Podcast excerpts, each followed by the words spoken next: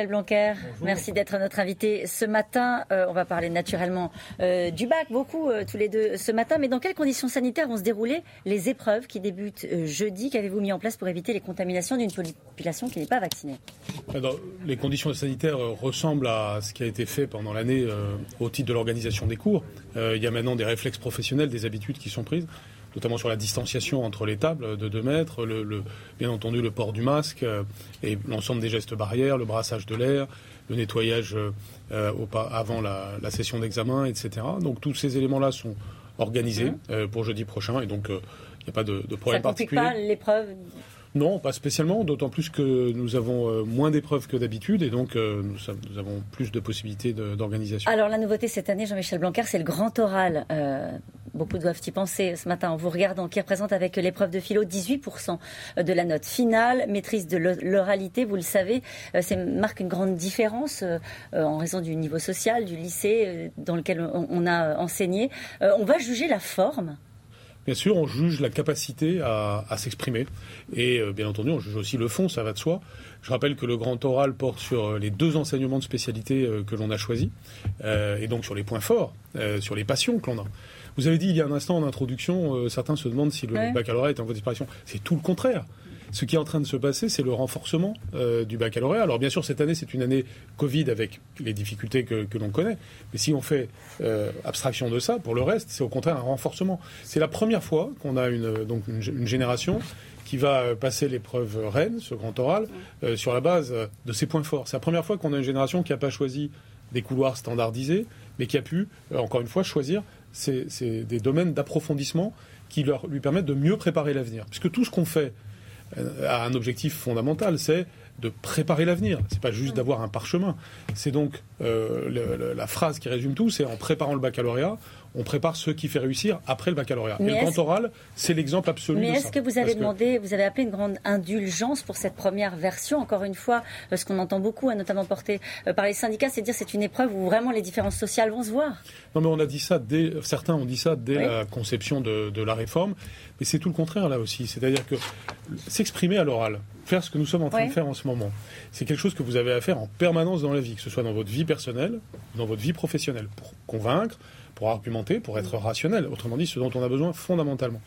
Qu'il y ait parfois des différences sociales liées notamment à votre famille, c'est évident sur ce sujet, mais c'est justement le but de l'école que de compenser ça. Soit on ne fait rien, et en fait, cette différence-là, elle continuera à exister tout le temps, soit au contraire, tout au long de la scolarité, on se prépare à ça et on vient compenser ce que la, vie, euh, la vie familiale parfois ne vous a pas apporté. Donc c'est extrêmement important et c'est pour ça que jusqu'à l'épreuve, les élèves se préparent à, cela et font déjà des progrès là-dessus parce qu'ils se mettent à prendre conscience de certaines choses.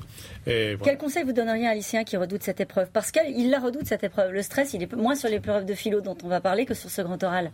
Je pense que d'abord qu'il y ait un peu de stress, c'est un, peu, un peu normal. Et comme un acteur qui va, qui va jouer au théâtre, vous êtes meilleur si vous avez un, peu de trac. Donc il ne faut pas avoir du stress sur le stress. Il faut juste avoir un peu de trac, c'est normal. Mais surtout, euh, euh, effectivement, conquérir de la confiance en soi en s'entraînant. Euh, et à force de Parce qu'il n'y a pas de piège. C'est quand même des questions d'approfondissement très intéressantes. Là aussi, avant, il y avait ce qu'on appelait le bachotage, qui venait du mot baccalauréat, qui signifiait qu'on apprenait par cœur des tas de choses euh, un peu superficiellement. Là, c'est tout à fait différent. C'est deux questions. J'invite chacun d'ailleurs à regarder le genre de questions que les élèves vont à soutenir. C'est des choses très approfondies, très intéressantes, ce sera intéressante pour les jurys eux-mêmes d'ailleurs. Et c'est donc des choses qui vont euh, permettre aux élèves de s'extravertir. Vous étiez bon à l'oral? J'étais correct, je pense. Je, savais parler, mais euh, il, fallait, il, fallait que je m'entraîne comme tout le monde. Euh, est-ce que vous attendez un taux de réussite de 96% comme l'an dernier, Jean-Michel Blanquer, à, ce bac? Vous savez, on ne régule pas, contrairement à ce que disent certains, le taux de réussite euh, comme ça dans mon bureau en disant tiens, cette année, ça va être 96%. Pas du tout. ce sera ce que ce sera en fonction de, de ce que feront les élèves. C'est pas un concours, c'est un examen. C'est pas le. J'ai pas. Vous avez utilisé le mot indulgence tout à l'heure. C'est pas un mot que j'utilise. Je, dis bienveillance. C'est pas la même chose. Bienveillance, ça veut dire que rien n'est fait pour piéger les élèves. Rien. Euh, tout est fait au contraire. C'est normal d'ailleurs pour les amener à la réussite. C'est notre but qui, qui réussissent, mais pas n'importe comment. D'ailleurs, souvenez-vous que j'ai j'ai résisté à l'idée d'avoir 100% de contrôle continu cette année. Précisément parce que je voulais, pour eux, dans leur intérêt, qu'ils travaillent jusqu'au bout, qu'ils se préparent comme ils sont en train de le faire. Malgré tout, c'est une critique qu'on entend, puisque vous l'avez dit, le contrôle continu sera 82% de la note de l'examen de philo et le grand oral, c'est 18%. Et on peut se poser la question, que vaudra le bac 2021 Non, mais le contrôle continu ne signifie pas que ça ne vaut rien. C'est pas du tout le cas. Il y a un avantage au contrôle continu, il y a un avantage au contrôle terminal. Tout l'esprit de la nouvelle réforme, c'est d'avoir et du contrôle continu et du contrôle général. Le taux normal, c'est 40%, 60%. L'année dernière, on a été obligé d'être à 100% à cause du confinement. Cette année, comme il n'y a pas eu de confinement, on a pu maintenir, euh, enfin pas eu de confinement total, il a, on, a pu maintenir une part de contrôle général. Je l'ai maintenu contre vents et marées, vous vous en souvenez. Donc maintenant, euh, il y a certes un, fort taux de contrôle continu qui quand même euh, couronne le fait d'avoir travaillé en continu toute l'année, ce qui est un point très important. Mais certains n'ont même pas à passer le bac, ils savent qu'ils l'auront grâce à la note de contrôle continu. Certains savent. Non, d'abord, il faut aller aux épreuves. Hein. Quelqu'un qui, de toute façon, je pense que quand vous, avez, vous êtes un très bon élève qui a très bonnes notes, vous allez aux épreuves quand même. Ils jouent leur mention dans ces cas-là, euh, et donc c'est important aussi euh, d'avoir d'avoir la mention. Et il y a effectivement des élèves qui peuvent être d'autant plus tranquillisés, et tant mieux, hein. moi je ne cherche pas à ce que les gens soient inquiets, euh, qu'ils euh, ont bien travaillé pendant l'année, ils ont, ils ont des notes qui leur permettent, en effet, comme vous le dites, de, savoir ce, que, euh, qu'ils vont, qu'ils vont euh, très probablement l'avoir. Est-ce que les bacheliers de l'an passé ont été pénalisés par ce qui s'est passé par la version 2020 du bac? Non, il y, a, il, y a, eu l'année dernière évidemment une version très particulière avec le contrôle continu. On y a été obligé. C'est ce que pratiquement tous les pays du monde ont fait, hein, je, le, je, le, rappelle.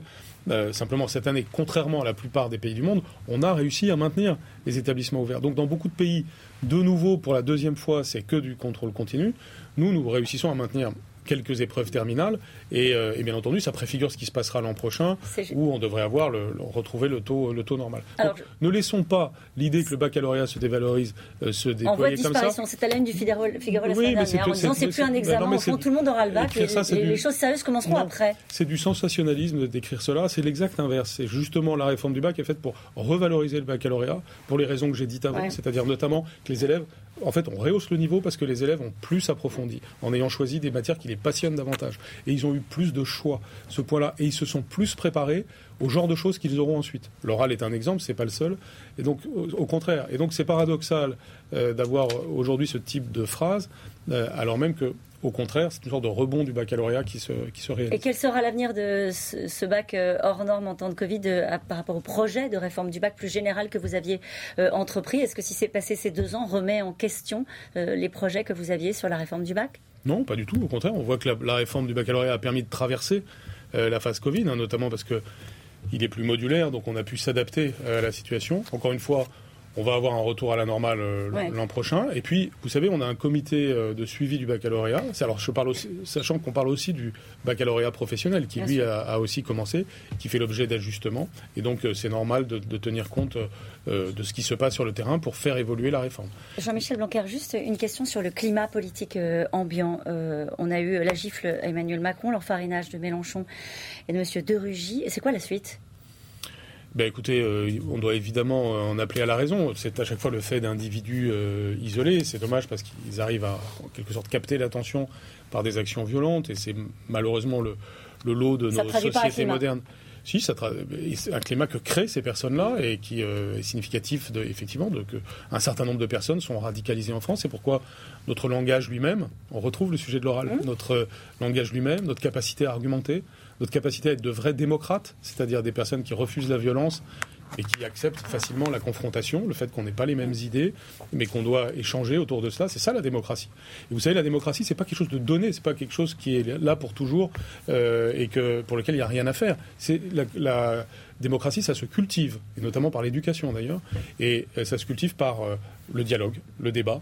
Et donc il faut en appeler au calme et essayer de l'illustrer soi-même. Avec un ton apaisé. Avec un ton Merci apaisé. Merci beaucoup Jean-Michel Blanquer, c'est à vous Laurent. Merci. à tous les deux et, bonne journée, évidemment. Allez.